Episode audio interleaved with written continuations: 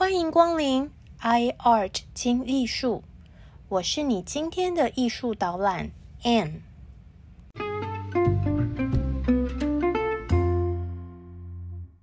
大家好，我係 Anne，我是 Anne，欢迎来到 iArt 听艺术。我们在上一集提到，十四岁左右的达文西来到大画家维洛吉欧的工作坊当学徒。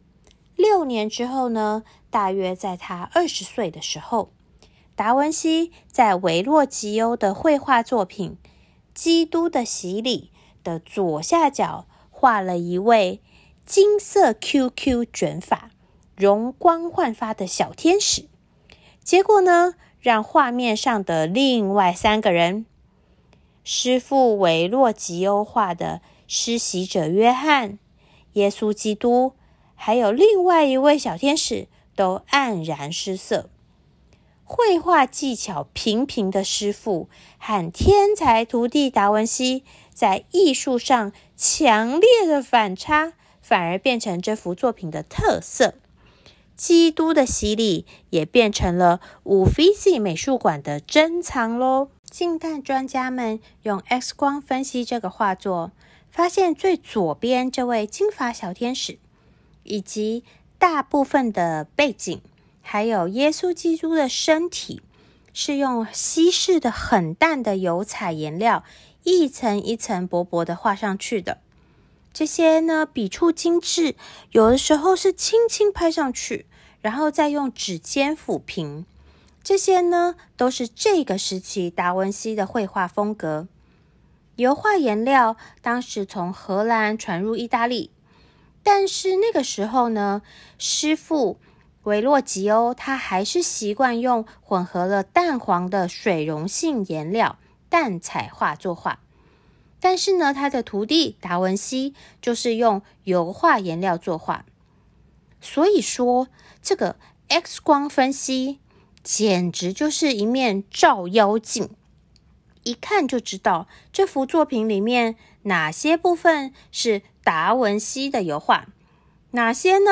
是师傅画的。当然，我们用膝盖想也知道啦。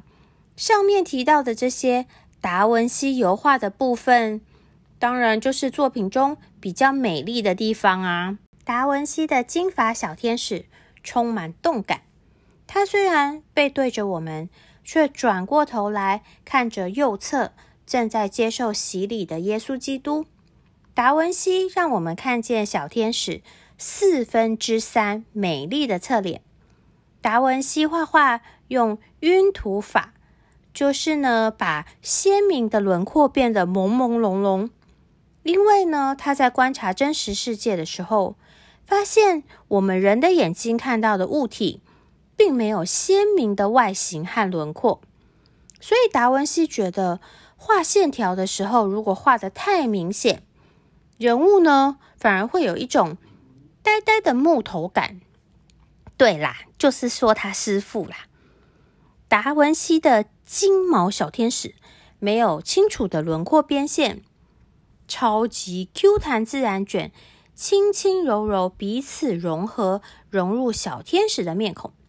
在他的脸上呢，看不到明显的发际线，连下巴阴影都很透明。反观旁边那位师傅画笔下的天使，有些人形容他面容茫然、呆滞平板。但是呢，我觉得师傅的小天使根本就是晒着一张脸，内心干爆。这是什么鸟屎人生呐？永生永世都要跪在达文西画的漂亮天使旁边呢？是要逼死谁啦？没有比较就没有伤害，偏偏今天这一幅作品就是要逼死人的极致。让我们再来看看达文西画的耶稣基督的腿，还有师傅画的施洗者约翰的腿。站在画面中间的基督的双腿自然柔和，右边的施洗者约翰的腿就硬邦邦，像木头一样。就算是。伊索比亚的马拉松长跑选手的腿也不会这么夸张吧？专家们还注意到，达文西不愧是达文西，连基督微微露出来的阴毛都处理过了，模模糊糊、自自然然，就像真的一样啊！达文西不只是很会画人体背景的自然风光，更是他的拿手强项。X 光分析显示，对大自然感受力很弱的师傅。他一开始呢，在画背景的时候，就只画了几团木头而已。达文西接手之后，就用油画画了非常自然的风景。我们可以看到呢，达文西画的岩石上面还有擦痕，越远处的风景越模糊，就像我们眼睛的视觉一样。然后呢，天空的蓝色渐渐往下变成白色，变成山丘上面的薄雾。当我们在欣赏达文西的作品的时候，除了看人物之外，千万不要忘了欣赏他的风景自然描绘。因为呢，达文西是一位大自然的爱好者，所以人像背后的自然风景更是他的实力展现。除了观察入围、栩栩如生的画面之外呢，达文西更将前景和背景。组成一个主题，例如呢，在这幅画作里面，蜿蜒的河水从远方流向我们，切穿岩石形成悬崖。这条河水就像是血液，连接地球与人类的命脉。才二十岁左右的达文西，已经用科学的精神和艺术家的创造力，展现出一个超人的世界。重新定义画家是如何转化、表达他所观察到的景物。讲了这么多之后，让我们再把目光移向最左边，回到呢金毛小天使的上方。这个时候，我们通常都会吓到！原来这里有一棵棕榈树啊！这只树这么大一棵，为什么我们之前好像都没有看到呢？答案很简单，因为它太丑啦。大家看达文西的小天使都看呆了，谁会注意到师傅丑丑的棕榈树呢？结果这棵短口呆树就和赛脸天使，还有施洗者约翰的木头腿一样，加入了师傅维洛吉欧的。伤害很大，悲催造型群组。英国艺术史学家 Kenneth Clark 更狠，他说：“事实上，达文西的天使所属的想象力世界，对维洛吉欧来说，永远无法进入。”有够一针见血哦！才二十岁的徒弟都已经画成这样了。据说师傅维洛吉欧后来就不再画画，跑去做雕塑。欺师灭祖的达文西，大概在二十五岁的时候独立出去，成立自己的工作坊。其实呢，达文西独立的时间还算是晚的，他的很多同梯呀都已经离开了，所以我们笑说达文西欺师灭祖。说不定他其实和他的师傅感情很好哦。他一直留在工作坊，帮师傅生产那些没有特色的热卖长销圣母造型工艺品哦。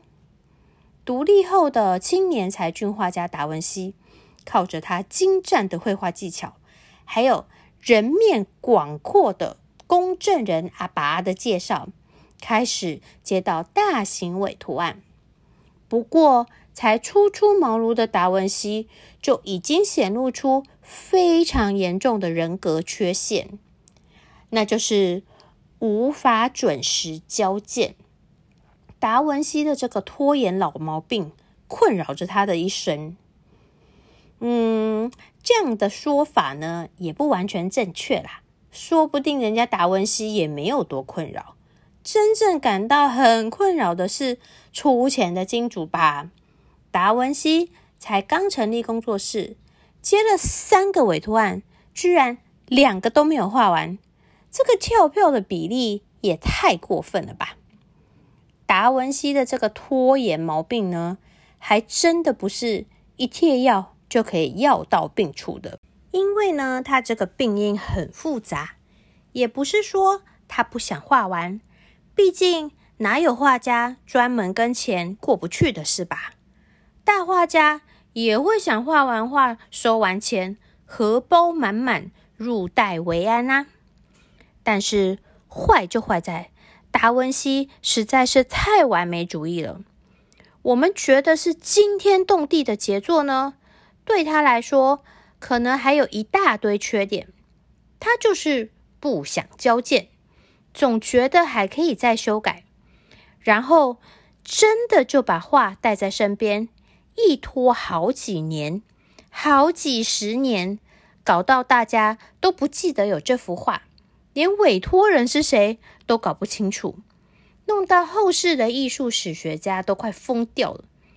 到现在，神秘的。蒙娜丽莎到底是哪位美女？还是争论不休，没有人说得准。另外一个大问题就是达文西兴趣广泛，脑袋又聪明，他什么事都想拿来研究研究，一认真起来就忘记了其他该做的、答应做的事情。普通人呢，一辈子钻研绘画，可能都不如达文西一根手指画的好。达文西一个人却一辈子当十辈子用，一下子是工程师，一下子是音乐家，今天解剖人体，明天设计战车，这样子的天分、个性，还有满档的行程，到底是要怎么专心画画啦？但是他是达文西哦，这位神一般的存在，就算没画完的作品，也是神作。我们欣赏大部分艺术家的作品呢，都要看最后完成的成品。但是达文西的作品，就算未完成，都可以感受到画家的思绪跃然纸上。他的线条和构图是如此精致又宏大，未完成并无损他的艺术性。整幅画仿佛是人在持续生长。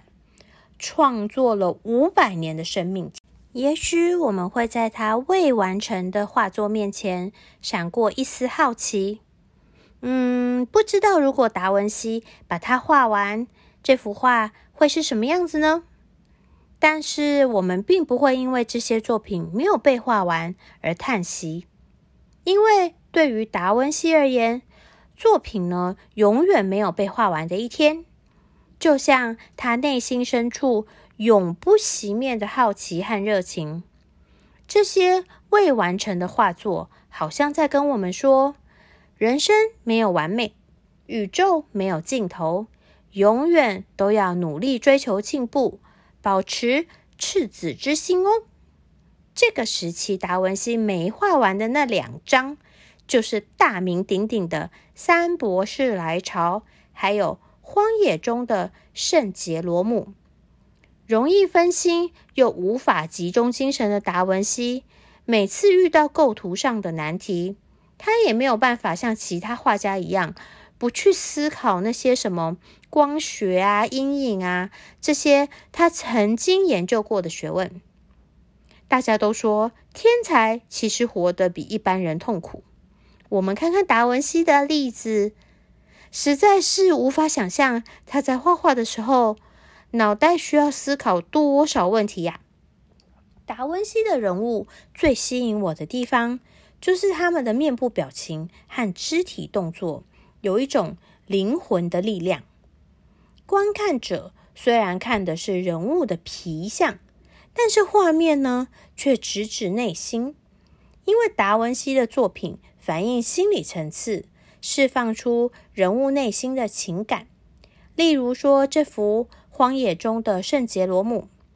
圣杰罗姆呢，是把圣经从希伯来文翻译成拉丁文的四世纪学者，也是一位在沙漠里面呢，用石头捶打自己胸口，苦修忏悔的圣人。